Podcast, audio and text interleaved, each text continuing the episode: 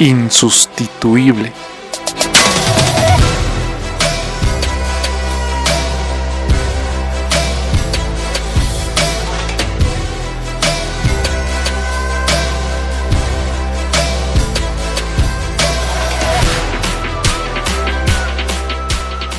Bienvenidos al podcast de Insustituible, el podcast diseñado para personas que están dispuestas a sobresalir del montón.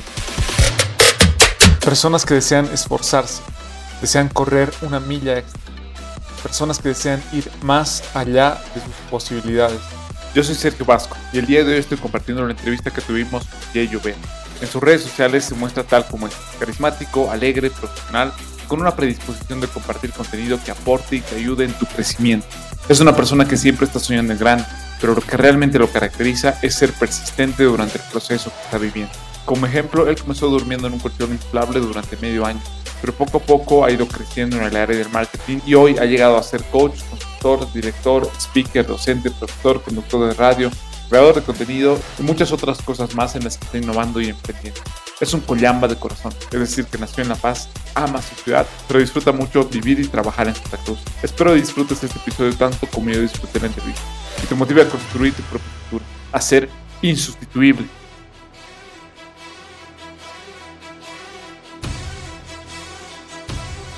A ver, creo que el resumen de Yeyo Vera, Yeyo Vera es un ser humano en aprendizaje. Creo que soy parte de toda la raza humana, pero algo que me gusta mucho es aprender y creo que el ser humano que aprende siempre está en constante crecimiento y en constante cambio. ¿Y en qué proyecto estás trabajando en este momento?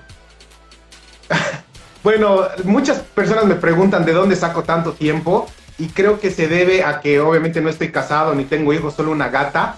Entonces estoy en varias cosas. Eh, soy director de negocios de Macan Bolivia, que es una agencia, la agencia de red más grande en Bolivia que maneja Coca-Cola, Tramontina, Nestlé, etcétera, etcétera. Soy docente de maestrías en la Universidad Católica en La Paz, en Cochabamba y pronto en Tarija. Soy docente de maestrías en la Gabriel René Moreno. Soy tallerista y speaker. Amo dar charlas, amo hablar. Está justo una hora y media antes de esta, de esta entrevista, bueno, esta charla, te estaba dando un taller para adolescentes acerca de contenido digital. Aparte de eso, aunque esté en pausa, soy productor de un programa de radio llamado Ilumina y trato de hacer ejercicio en mi tiempo libre, que es una de las nuevas metas de este tiempo, eh, que ahí estamos lográndolo de a poco. Creo que eso en resumen. Sí, cuando empezaba a buscar un poco sobre ti para preparar la realmente encontraba diferentes cosas que has ido realizando en este tiempo y en lugar de quitar algunas cosas, lo que tú haces es sumar. Y realmente, ¿cómo, cómo haces con el tiempo? Si nos puedes contar cómo te organizas, cómo es tu día a día, cómo te despiertas. A ver, una de las cosas que he aprendido, como les decía un principio, creo que es el orden. Yo era muy desordenado. Creo que mi papá está por ahí conectado, pero era muy desordenado. Eh, ropa por un lado, tiempo por el otro, no me daba tiempo para estudiar y todo eso. Pero en mi primera experiencia, por así decirlo, en mi primera salida de Bolivia, porque primeramente me he ido unos ocho nueve meses a Estados Unidos, de ahí he vuelto, ahí es donde he aprendido un poco el orden, porque allá si no eres ordenado no sirve de nada, y lo he ido aplicando en mi vida. Ahora tengo una agenda, tengo obviamente todo súper bien ordenado, trato de incluso hasta mis sueños ponerle una fecha límite, una fecha de vencimiento. Eh, por ejemplo, cuando he empezado con mis programas que se llamaban también Ilumina, he dicho quiero que se lleve a cabo este día y he trabajado en todo hasta ese día. Eh, cuando he hecho mi programa de radio, he dicho, tengo un mes para buscar la radio, para buscar la programación, bla, bla, bla. Entonces trato de ser ordenado desde mi agenda, también trato de ser ordenado en mis prioridades y creo que el orden es una de las, voy a decir así, de los factores más importantes para cualquier emprendedor, para cualquier estudiante, para cualquier persona. Creo que el orden es algo que nos falta a muchos pero si logramos como entrenarlo, nos va a traer mucha satisfacción. No, pero como dices, no hemos comenzado con eso. Contanos tú cuáles han sido tus primeros pasos. ¿Nos puedes contar un poco sobre la universidad? ¿Qué has estudiado y por qué has estudiado esa carrera? Ya, eh, este es un secreto que no muchos saben, excepto mis papás. Pero en realidad cuando yo salí del colegio he estudiado ingeniería de telecomunicaciones porque según yo era buen ingeniero, según yo. Obviamente me fue fatal, me fue fatal. eh, y ahí es donde decido cambiar de carrera y cambio una, una carrera de 180 grados porque decido estudiar comunicación visual, porque en esa época, o sea, no soy tan viejo, pero en esas épocas cuando estaba en la universidad, eh, no había la carrera ni de comunicación visual, oh, ni perdón, ni de diseño gráfico, ni de publicidad. Había administración y marketing y comunicación visual. Y la comunicación visual se iba más al lado de publicidad, hacia el lado más de creatividad, entonces decido estudiar eso. Pero no he ejercido mucho, he hecho un par de prácticas allá en la universidad y cuando termino la universidad me voy a Estados Unidos y empiezo a trabajar en programas de ayuda social porque era, este es mi otro corazoncito, siempre me gusta ayudar. Y por el tiempo que estaba en Estados Unidos me dedico a eso y me olvido de mi carrera. Según yo me iba a quedar allá, según yo mi vida estaba hecha allá, mi futuro, pero de pronto vuelvo porque no se me dan los papeles, no se me da la visa de trabajo que tenía que ampliarla y ya no me acostumbraba a la paz porque estaba viviendo con mis papás y ya estaba acostumbrado a vivir solo y de pronto llega a Santa Cruz con una nueva oportunidad. Nunca en mi vida hubiera pensado vivir en Santa Cruz, ya son nueve años, y ahí empiezo a descubrir el marketing. Me empiezo a enamorar del marketing, empiezo a descubrir todo lo que es la publicidad, estudios de mercado, marca, etcétera, etcétera, y empiezo a estudiar. Porque como estaba medio oxidado, la única forma de, desoxidarme era estudiando, y ahí empiezo a sacar una especialidad, otra especialidad, y obviamente ya hasta llegar ahora. Claro, pero qué oportunidad ha esa de Santa Cruz, porque a veces estamos así a la espera y más que todo hoy en día, tal vez por la pandemia, por la cuarentena, por lo que hemos vivido, las oportunidades un poco se han cerrado. De cómo eh, se te abre una oportunidad de vivir en Santa Cruz, porque tú vivías aquí en La Paz, y por qué la tomas, qué te impulsó a que digas, ya, de una, me voy para otra ciudad. Mira, te soy sincero, cuando he vuelto de, de Estados Unidos, obviamente estaba cero experiencia en mi carrera, entonces no conseguía trabajo. O sea, ha sido súper traumante porque he estado más o menos unos cinco meses o cuatro meses buscando trabajo y nadie me daba trabajo porque obviamente no tenía experiencia, tenía el título, pero no había trabajado en lo que realmente era mi carrera. Y he buscado, he buscado, y ya estaba, yo estaba muy decepcionado de mí y estaba muy decepcionado de mi realidad. Y obviamente yo estaba esperando la oportunidad de volver a Estados Unidos de alguna forma u otra, pero no se daba, no, ninguna puerta se abría, era lo más loco. Y es ahí donde descubro una de las primeras verdades que hasta ahora es como un estandarte en mi vida, que es el día menos pensado se te va a abrir una puerta y tienes que estar listo. Y para estar listo tienes que entrenar, es decir, no vas a ser titular desde el primer día, pero tienes que entrenar hasta que se te dé la oportunidad. Entonces, buscando por meses, uh, no, no se me daba ninguna oportunidad hasta que apareció una agencia de publicidad que estaba buscando un diseñador junior un diseñador slash creativo junior y obviamente yo era muy junior. Y agradezco hasta el día de hoy eh, a, mi, a mi jefa de esa época, ahora es mi amiga, hemos trabajado en varios proyectos, porque me dice, yo venite, vas a practicar aquí, creo que veo algo ahí en vos. Y yo me le meto, y eso que yo no sabía mucho de diseño, aparte que había estudiado, pero no sabía mucho porque estaba oxidado. La cosa es que estoy dos semanas en La Paz y me dice, hay la feria en Santa Cruz, ¿te quieres ir allá? Y yo le digo, obvio, por tres semanas. Estando aquí, viene la pregunta que ha cambiado mi, creo que, que ha cambiado mi, mi, futuro. Y digo, tengo dos, tengo de dos. O vuelvo a La Paz a tal vez hacer lo mismo que sabía hacer o me arriesgo. Y creo que tomar el riesgo es una de las mejores cosas que puedes hacer. Y voy toco la puerta de mi jefa y le digo, eh, oye, dime, ¿hay chance de que me pueda quedar aquí en la oficina de me dice, sí, pero no te puedo aumentar de sueldo. Y mi época, en esa época mi sueldo era así. Entonces digo, a ver, hago cálculos, ya puedo vivir con Maruchan, puedo alquilar un cuarto de dos por dos. Llamo a mis papás, papi, mami, les cuento que me quedan. Y lo que decías al principio es totalmente cierto. No ha sido un año y medio, pero sí los primeros tres, cuatro meses aquí en Santa Cruz viví en un cuarto de dos por dos. No conocía a nadie, no tenía familiares, no sabía cómo moverme y he dormido en un colchón inflable y tenía dos mochilas de ropa y nada más. Pero decía, yo sé que un día esto va a valer la pena. Y si no me arriesgo ahorita, no va a pasar nada. Lo hiciste, eso fue lo importante. Tomaste decisiones que tal vez las puertas estaban cerradas, pero tuviste una oportunidad más allá. Dijiste, tal vez, no sé, no sé qué año te fuiste, el 2012 tal vez, 2015, 14, por ahí. 13, más o menos por ahí, sí, 13, 14. Cuando, cuando Santa Cruz estaba a punto de crecer, Santa Cruz estaba a punto de explotar. Ahora, o sea, dos pasos antes para poder eh, en algo que tal vez ha sido bueno, pero ¿qué tal lo han recibido tus papás en ese momento? ¿Qué te han dicho cuando te has formado? Eh, mira, tengo la bendición y le doy gracias a Dios de tener a mis dos papás que me apoyan mucho cuando es algo bueno. E-, es este sexto sentido de, los papás, ¿no? Que cuando estoy a punto de meter la pata o algo así, me paran en seco, pero cuando estoy a punto de que se abra una oportunidad, me apoyan mucho. No lo han tomado bien, te soy sincero. Porque justo mi hermana menor se estaba casando en esa época y han tenido el nido vacío en dos segundos. Y los primeros años, y, y esto me cuesta decirlo, pero lo voy a decir porque soy súper transparente en esto, ha habido mucho, mucho roce con mi papá porque él me decía, aquí en La Paz tienes por lo menos una casa, puedes conseguir un trabajo, yo te lo puedo dar, tienes la comodidad, tienes a tu familia, ya no tienes a nadie. Y tampoco es que estaba ganando un montón de plata y vivía en un lugar súper chiquito. Incluso cuando ellos han venido a visitarme, casi gritan el, el o sea, han gritado al cielo diciendo, ¿qué haces aquí? ¿Por qué? O sea, es como que un poco más te están engañando y sigues sufriendo teniendo a tu casa al otro lado. Pero yo muy dentro en mis noches de soledad decía, yo sé que un día esto va a valer la pena. Y eso que he tenido varios roces, o sea, y, ha sido como choques, pero una de las cosas que quiero aconsejar no es pelearte, pero si tú tienes la convicción de lo que lo puedes lograr, tal vez mucha o casi toda la gente a tu alrededor no va a creer en ti, pero si tú estás trabajando, entrenando y enfocado en lo que quieres, va a llegar, no sé en cuánto tiempo, pero va a llegar y después la gente te va a empezar a apoyar. Y después de ahí te va a decir bravo, pero al principio cuesta.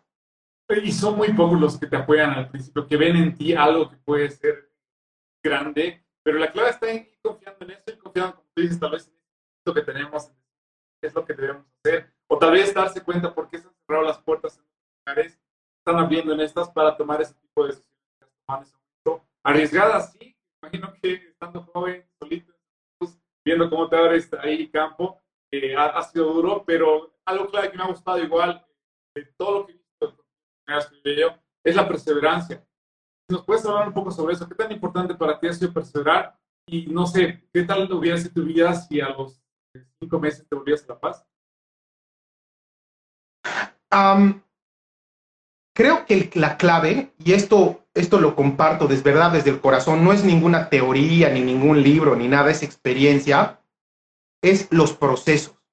Si tú lees la biografía de cualquier persona que admires en la música, en el teatro, en el cine, en la ciencia, en todo, siempre han tenido un punto de inflexión o donde les ha faltado la plata o donde no han creído en ellos o donde le han dado la espalda o donde sus sueños estaban a punto de derrumbarse. Algunos tienen uno, algunos tienen dos, algunos hasta tres, pero leas de quien leas. Cristiano Ronaldo, Whitney Houston, Einstein, todos ha habido un momento de inflexión donde no creían en ellos.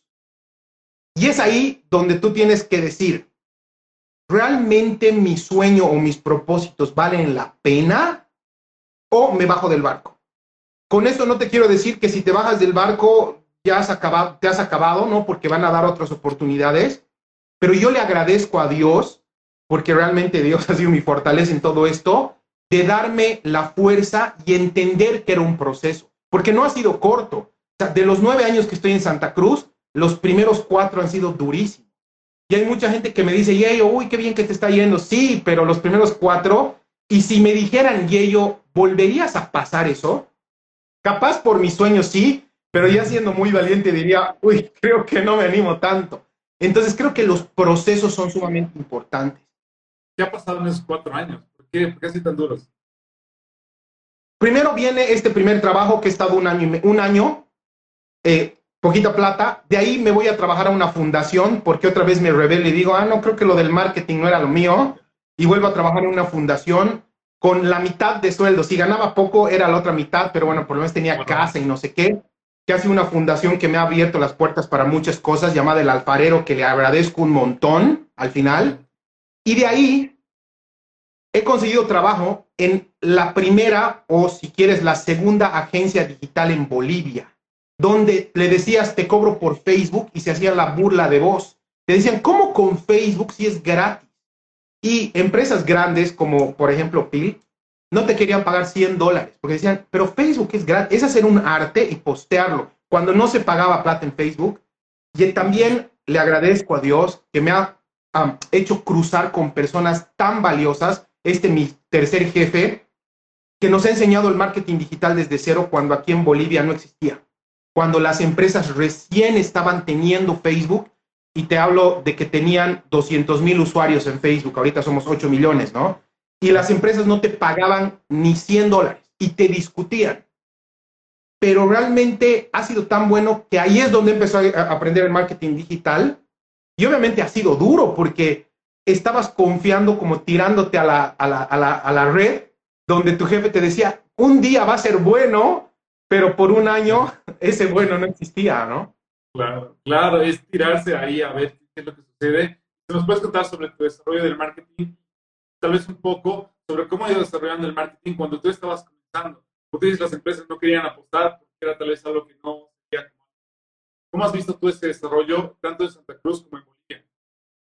A ver, en realidad he empezado a enamorarme del marketing en esta fundación, por eso le agradezco tanto, porque antes estaba más metido solo en la publicidad, pero en esta fundación empiezo a hacer primero negocios, presupuesto, eh, manejo de personal, eh, líneas gráficas, ver canales de comunicación, eh, ver cómo podías conseguir dinero porque es una fundación autosostenible. Entonces, ahí es donde me empiezo a enamorar del marketing, pero no tenía estudios, porque obviamente eh, no tenía el dinero para pagarlos.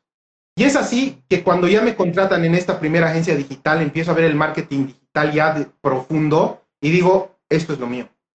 Amo estudiar el mercado, amo estudiar todo, obviamente no sabía nada de emprendedurismo ni nada, y es ahí donde saco mi primera especialidad en marketing digital en la IAB de España, obviamente a distancia.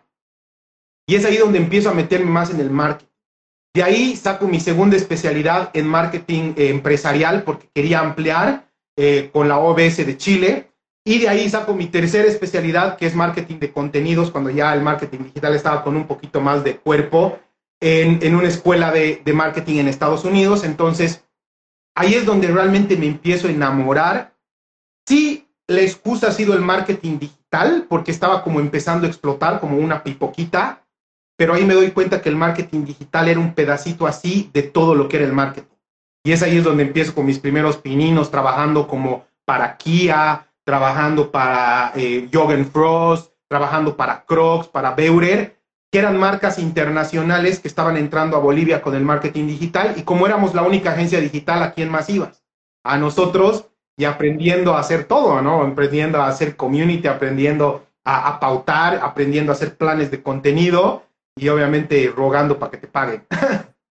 claro, porque era un poco complicado en ese sentido. Sí, me parece súper interesante el hecho de que estés involucrado en un área que muy pocas personas conocían. Que has ido también tomando cursos, como tú dices, prepararte para venga. Es súper importante que, que, tú vayas, eh, no sé, o sea, no esperes que las vengan, no ve tú preparándote de herramientas para cuando venga la oportunidad, tú estés preparado para afrontarla y puedas eh, tener todo lo que has sido construido y lo hagas de la mejor manera posible.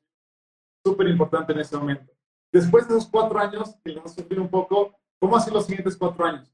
Mira, en estos nueve años igual hay un quiebre en medio, no todo así color de rosa. Por eso yo lo divido entre cuatro y cinco. Eh, cuatro y medio, cuatro y medio, ponete. Estaba en Grupo 2.0, que es esta agencia de publicidad digital. De, de, pronto nos compra una transnacional que se llama CREAP, que es súper grande, está en como 27 países, pero se dedica más a la comunicación corporativa. Y resulta que como nos estaba yendo bien y era, voy a decirlo, uno de los primeros creativos digitales tal cual, que creaba campañas y todo esto, en esa época era director asociado de CREAP, estaba en la feria exposición aquí en Santa Cruz y me contacta una, una agencia en Cochabamba, no voy a decir qué agencia, por, porque no, y me dice, necesitamos un director general creativo en Cochabamba, somos la mejor agencia, la más grande, bla, bla, bla. Me vende cielo, mar, estrellas, todo, todo, todo, todo, todo. Y yo pues enamorado. Yo estaba enamorado de Santa Cruz, obviamente, pero me dice, venite a Cochabamba. Y yo le digo, ya, vendo todo aquí, me voy a Cochabamba a comenzar de cero otra vez. Pero llegando allá, la realidad no era esa. Me habían vendido gato por liebre. No voy a ir muy, muy a, a esa es otra historia más larga.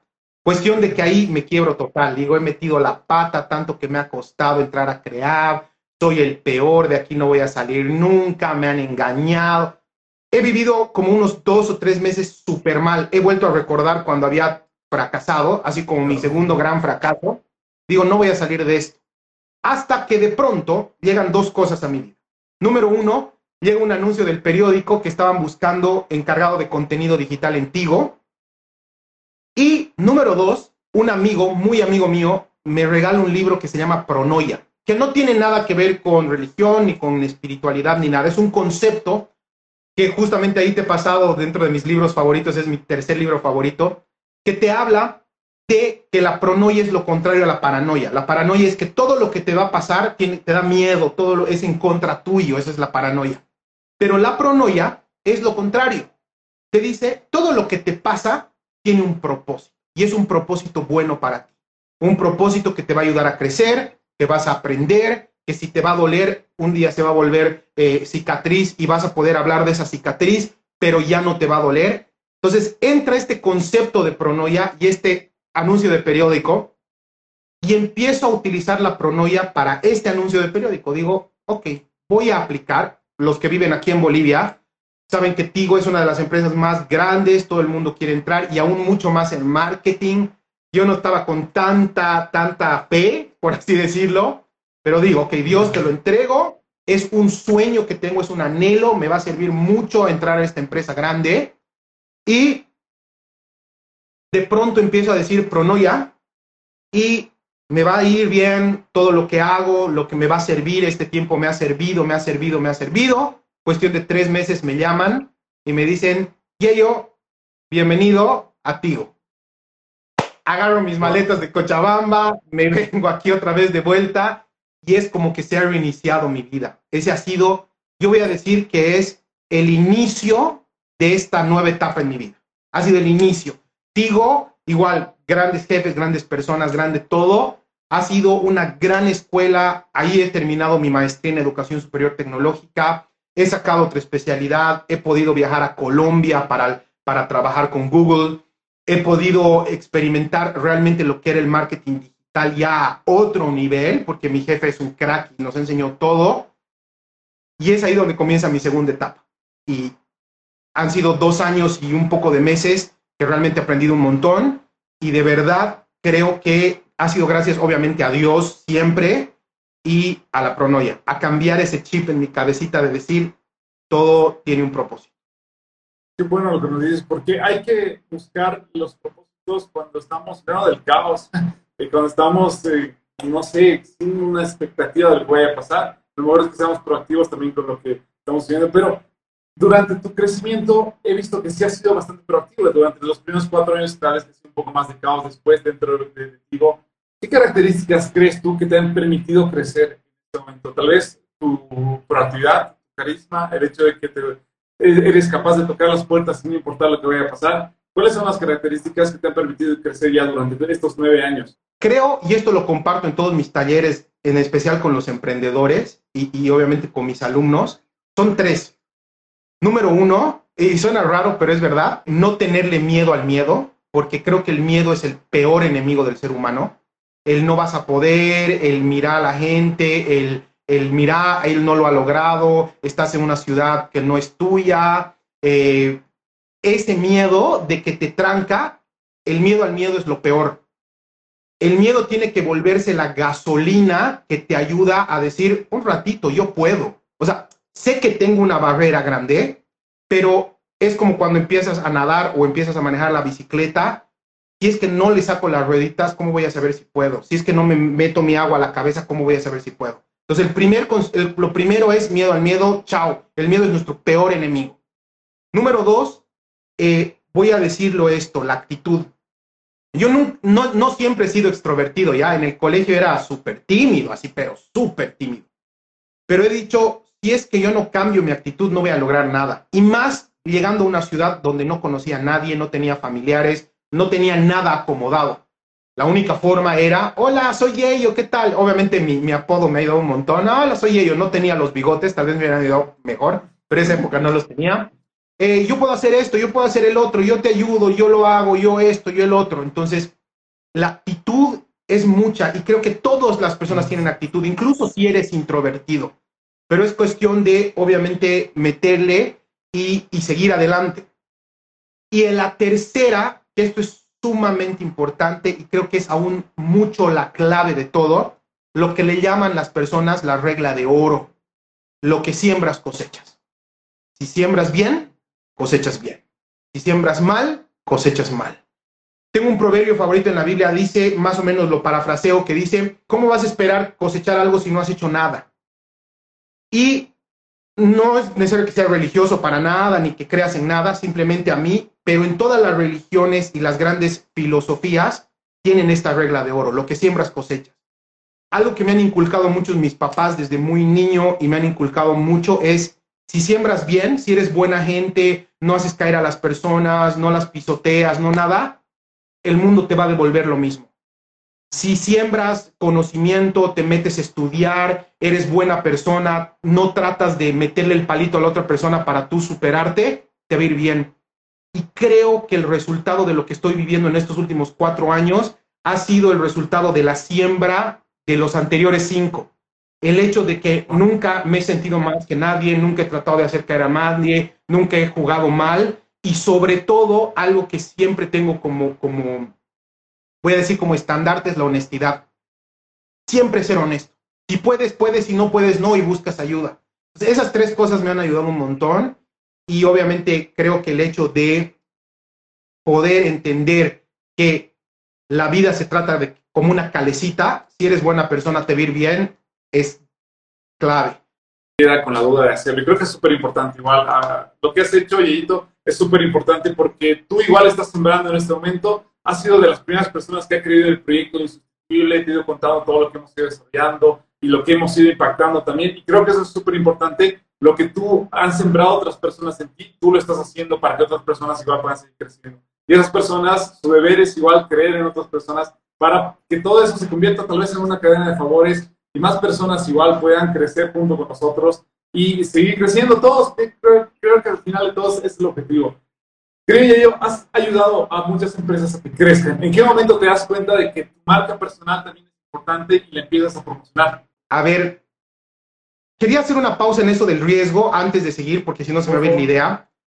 Siempre es bueno arriesgarse y con mucho respeto, pero no arriesgarse a lo bruto. Es decir, si es que tú has estado practicando fútbol, te vas a arriesgar en ser el delantero, pero no puedes decir, ah, me voy a arriesgar a hacer redes sociales si es que no te preparas. Ah, esto, he visto un video de YouTube y creo que eso me va a ayudar, ¿no? La recompensa viene a través del esfuerzo. Entonces, la idea, y no te digo que tienes que tener grandes conocimientos, una maestría, 100 mil dólares, no, o sea, con 50 dólares, con un curso, con algo, pero toda recompensa viene también por lo que has invertido, ¿no? Entonces, sí hay que arriesgarse, obviamente, no a lo tonto, porque no es lo mismo me voy a lanzar a la piscina que me voy a lanzar al cemento.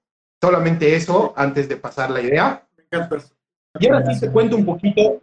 Obviamente, eh, ya en estos 13 años ya de, de, experiencia y estos últimos 9 ya más metido, eh, he trabajado con más de 100 empresas eh, y con más de 150 emprendimientos.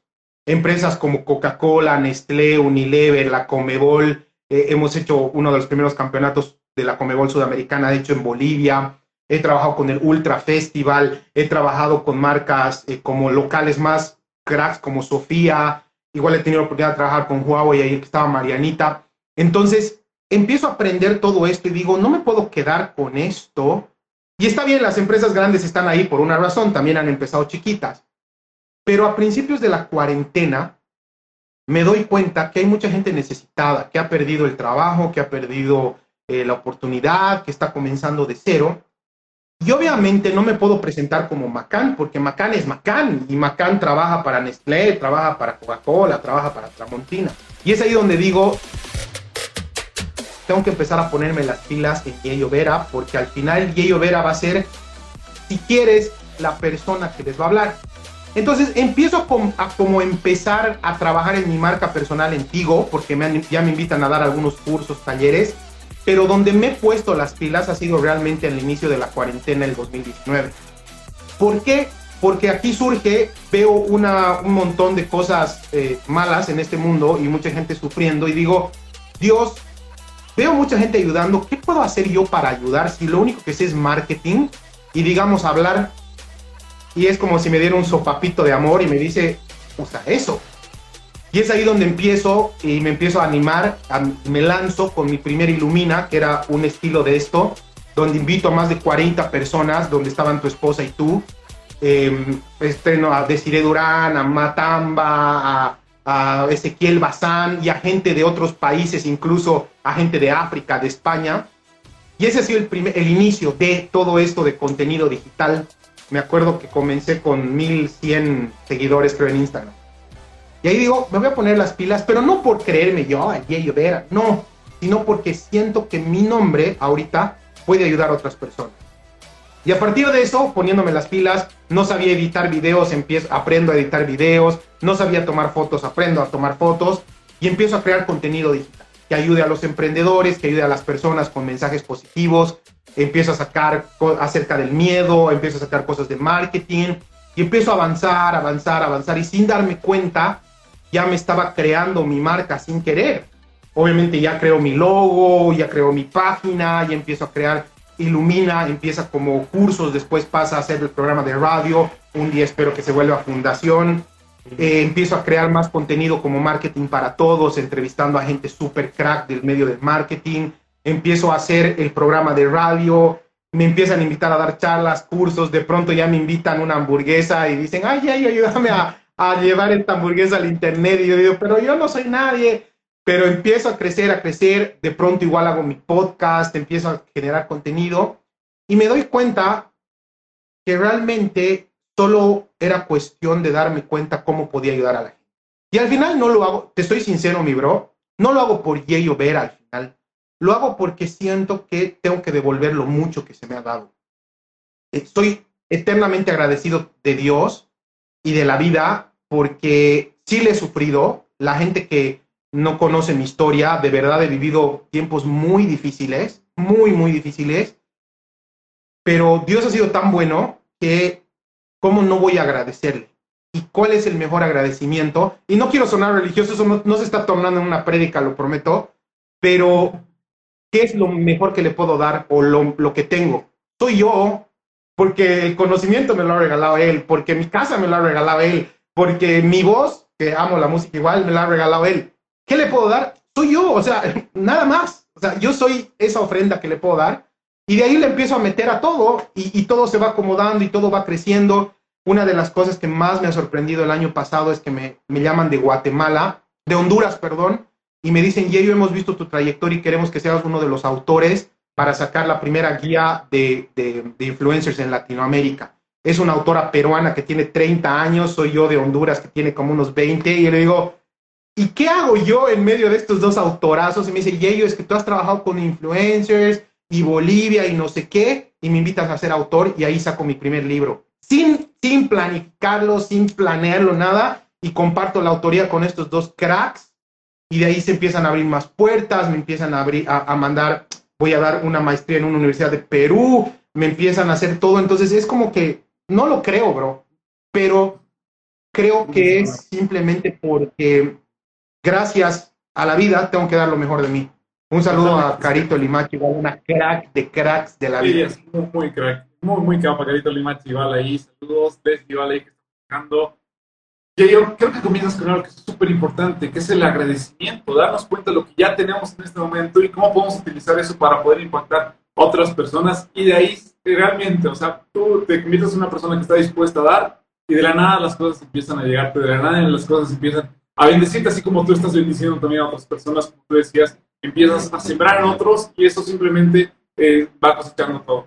Se nos está acabando el tiempo, pasa muy rápido y yo quiero preguntarte, ¿cómo haces para desconectarte o qué haces tiempo de desconexión? ¿Qué haces tiempos libres? Me encanta, bueno, ahora en mi nueva Fit Life, eh, he bajado 10 kilos, es otro propósito, un equilibrio entre conocimiento y todo, es hacer ejercicio. me ha costado un montón, pero lo estoy logrando, ya voy como cuatro meses en esto. Me encanta cocinar, igual, ahora puedo tengo que cocinar más. Y tras que puedo viajo, tras que puedo, aunque sea me voy aquí a Porongo aquí a Samaipata, un fin de semana tras que puedo me desconecto de todo, porque además que estoy conectado todo el día. me parece súper bueno eso, que tengas igual otros objetivos para poder equilibrar la vida, que a veces buscamos solamente el que nos olvidamos de nuestra vida saludable, que creo es súper importante. Si podrías volver atrás a los principios de la universidad, porque muchas de las personas que escuchan el podcast, las entrevistas que tenemos, están en la universidad, están a punto de acabarla, ¿qué consejo le darías a ti mismo? ¿Qué consejo le darías a aquello que estaba en la universidad? Antes de decidir qué estudiar o cambiar de carrera, en un papel escribir la lista en lo que eres bueno, lo que te gusta y lo que te gustaría hacer. Y vas a ver un patrón ahí. Vas a ver un patrón de, de, las cosas que vayas escribiendo y te vas a dar cuenta para qué sirve realmente. Porque no hay nadie más honesto que vos contigo mismo. Entonces, tal vez no me arrepiento obviamente de todo lo que he pasado, que aunque han habido momentos bien duros, pero capaz si hubiera estudiado marketing a un principio, ahorita estuviera en otro lado, no sé. Pero eh, eso, eso, simplemente eso. Sea honesto contigo mismo, sea honesto con tu visión, sea honesto con lo que eres, así sea el marketing o sea el ballet, sea honesto contigo. Además me has dado un libro que se llama Crazy Love, Loco Amor de Francis Chan. ¿Por qué ese libro es importante para ti? Porque viene de la mano de lo que siembras cosechas. El, creo que el amor es muy mal entendido por las personas. Piensan que el amor es solamente el de pareja o el de la mamá y el papá, pero el amor es una decisión y el amor es amar a pesar de. Y tienes que amar a los que te caen, a los que no te caen, a los que te dan, a los que no te dan, amar tu carrera, amar tu cuerpo, amar tu salud, amar lo que haces. Si de verdad entenderíamos más, porque me incluyo, porque sigo luchando con eso, el concepto del amor, te darías cuenta que eso va a traer muchas cosas buenas. Y si amas, te van a amar de vuelta, tal vez no todos, o, tu crash, pero eh, si te amas, vas a ser de vuelta. Como ejemplo súper rápido, yo hasta hace cuatro meses no me amaba, no amaba mi físico, porque obviamente comía deshoras, desorden total. Me he empezado a amar y a cuidar. No lo hago tanto como para, uy, ser fitness, pero sí para amarme. Y obviamente los resultados son 10 kilos menos y ahora me agacho y ya no sufro. Te voy a hacer la última pregunta, Jay. Para todas las personas que han estado hasta el final, son personas que están dispuestas a sobresalir en el área que les apasiona. Según tu perspectiva, ¿qué debe ser una persona para ser insustituible? Honesta. creo que la honestidad. Honesta con uno mismo, honesta con lo que quieres, honesta con tus valores, honesta con tu principio y honesta con la, voy a decir esto, con el hecho de ser diferente. Suena muy duro, pero la mayoría de la humanidad es mediocre, lamentablemente. Eh, estamos rodeados de gente mediocre que te va a decir que no puedes. Por eso un porcentaje tan chiquito es el mejor jugador, el mejor marquetero, el mejor médico, el mejor profe, porque muy poca gente es honesta. Entonces creo que la honestidad te lleva a otro nivel y eso te hace insustituible. Porque dones, talentos, ser capísimos, todos, o sea, todos tienen algo que dar todos son únicos. No importa cuánto has sufrido, cuánto te has caído, eres único, eres única, tienes mucho para dar, pero lo que te va a hacer la diferencia es esto, el amor y la honestidad. Totalmente cierto, Edito. Eh, me gusta lo que dices porque a veces no somos honestos con nosotros mismos y creo que desde ahí se comienza todo lo que queremos hacer. Yo sé que algunas personas de las que están conectadas aquí quieren ir a ver el partido Bolivia-Chile, pero no sé si tú nos quieres dejar con una última enseñanza, alguna última recomendación para terminar esta conversación. Eh, más que enseñanza, amigos, eh, es una pequeña reflexión eh, por el tiempo que estamos viviendo. Estamos viviendo un tiempo muy duro como humanidad. mucha gente se nos está yendo, mucha gente está batallando, mucha gente está perdiendo las esperanzas. Si tú eres uno de ellos, capaz si has llegado aquí de refilón, o si conoces a alguien, déjame decirte dos cosas. Cuando se pone muy oscuro, es donde la luz brilla más. Y es ahí donde tenemos que decidir ser la diferencia. Tal vez no vamos a poder retornar a la persona que amamos o tal vez el momento que estás pasando nadie te entiende porque tú lo estás viviendo. Pero dos cosas que generan luz es el agradecimiento, si bien no por esa situación, porque es muy difícil, pero por el resto. Y el número dos es no darse por vencido. Si aún sigues con vida, si es que aún tu corazón sigue latiendo, es porque hay un, aún hay un propósito contigo. Aún hay algo por lo que tienes que seguir aquí. Eres único, eres única. Y si bien tienes un dolor que estás cargando o conoces a alguien que está cargando un dolor, puedes hacer la diferencia. No te digo que vas a ir y cambiarle la sonrisa de un momento a otro, pero la luz va iluminando de a poco un cuarto oscuro. Si bien una vela ilumina, imagínate 10 velas. O imagínate si fueras un fogón.